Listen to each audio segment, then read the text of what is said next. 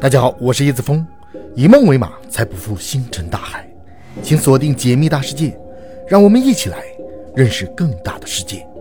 今天我们继续来聊神秘之城亚特兰蒂斯。关于亚特兰蒂斯的第六种解读，则是柏拉图所指的是米诺斯人，而其毁灭于希拉岛的火山爆发。越来越多的人开始支持一个关于亚特兰蒂斯原型的说法。这个说法也多少得到了科学界的接纳。柏拉图所指的是一个现在方位为希腊克里特岛的土著民族，也就是米诺斯人。而在公元前一千六百年，位于古米斯部落附近的希拉岛发生了火山爆发，并且引发了巨大的海啸。古米斯人在这次灾难中遭到了毁灭性的打击，海啸淹没了古米斯沿海的许多城市，整个地中海盆地也遭到了重大的创伤。这场波澜壮阔的大灾难。理所当然是出自发飙的神灵之手，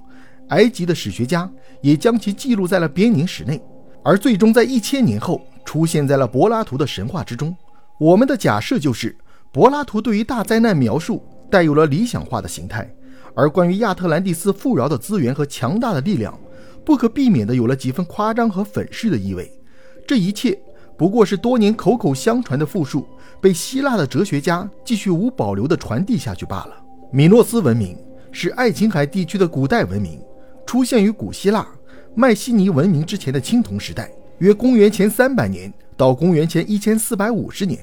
该文明的发展主要集中在克里特岛。米诺斯文中有一个非常著名的迷宫传说，而其文字也神秘无比，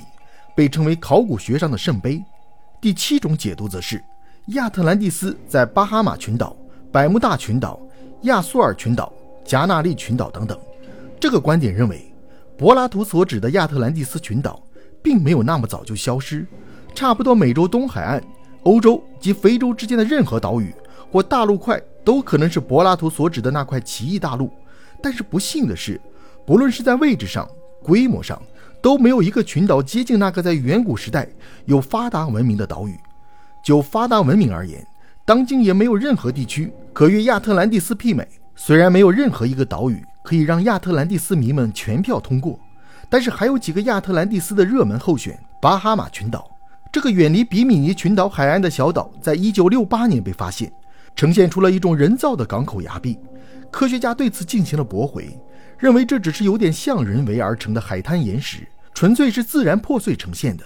让人看起来像一条路罢了。第八个解读：亚特兰蒂斯是关于黑海洪水的虚幻化复述。另外一个关于亚特兰蒂斯的颇有说服力的理论，也得到了一些科学家的支持，那就是柏拉图所称的亚特兰蒂斯和大洪水，不过是取自他出生千年之前虚化的历史事件。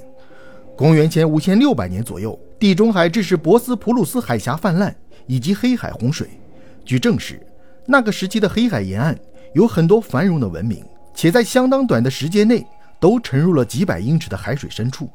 这样的事件。很可能给当地居民造成了创伤性的影响，他们也因灾难而背井离乡。当他们为了逃离那不断上涨的海水而移居到他乡时，那一夜之间倾覆家园的大洪水，就出现了各具特色的高度虚构性的记载，而这些记载就成了柏拉图故事的灵感来源。第九个解读则是，亚特兰蒂斯是虚构的，但是全球大洪水是真实的。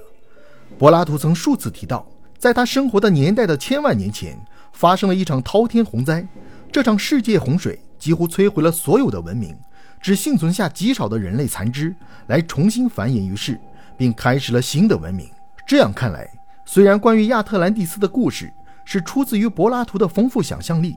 但是其灵感却可能来自真实的历史事件。如果是这样的话，一场滔天洪灾很可能真实的发生于柏拉图出生的万年之前。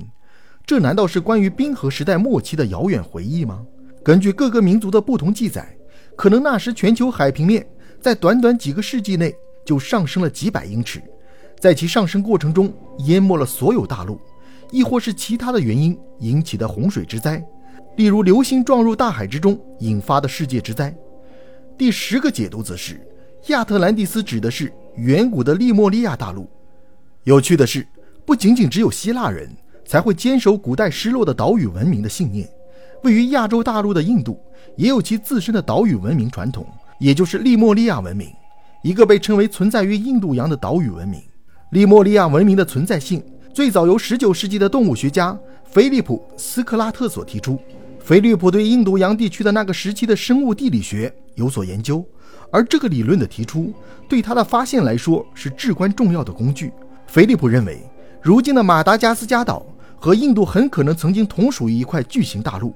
他给这块大陆命名为利莫利亚。菲利普对这块大陆的描述已经被现代妇孺皆知的板块构造理论所证明是假的，因为在印度洋中并没有所知的地质构造符合菲利普所设想的利莫利亚。而利莫利亚这个名字最终被赠予了马达加斯加岛上的一个小型灵长类动物，就是我们所知的狐猴。但是还不能说这个理论被人否定的一干二净。和古埃及传说中的位于大西洋上的亚特兰蒂斯大陆，玛雅传说中的位于太平洋上的母大陆齐名的三大消失的大陆与文明，利莫利亚文明则被认为是和亚特兰蒂斯文明同一时期并存的。但是利莫利亚文明的科技水平比亚特兰蒂斯要高得多。而据神秘学者所称，利莫利亚文明是继米特拉姆大陆毁灭后，地球上出现的第三个文明社会，是米特拉姆大陆幸存者们的后裔。这个时代的人类是以感性为中心，那时人类以磨练感性为主要修行，累积最高修行的人可以区别三千种颜色和两千五百种的香味。更加离奇的是，有一个神奇的七岁火星男孩出现在了俄罗斯，和当地居民大谈利莫利亚文明的兴衰之史。这几乎是关于亚特兰蒂斯最详尽的十个解读。然而，人们对于亚特兰蒂斯是如何消失的这个谜题的关心，显然超过了亚特兰蒂斯本身是什么的谜题。我们下期接着聊。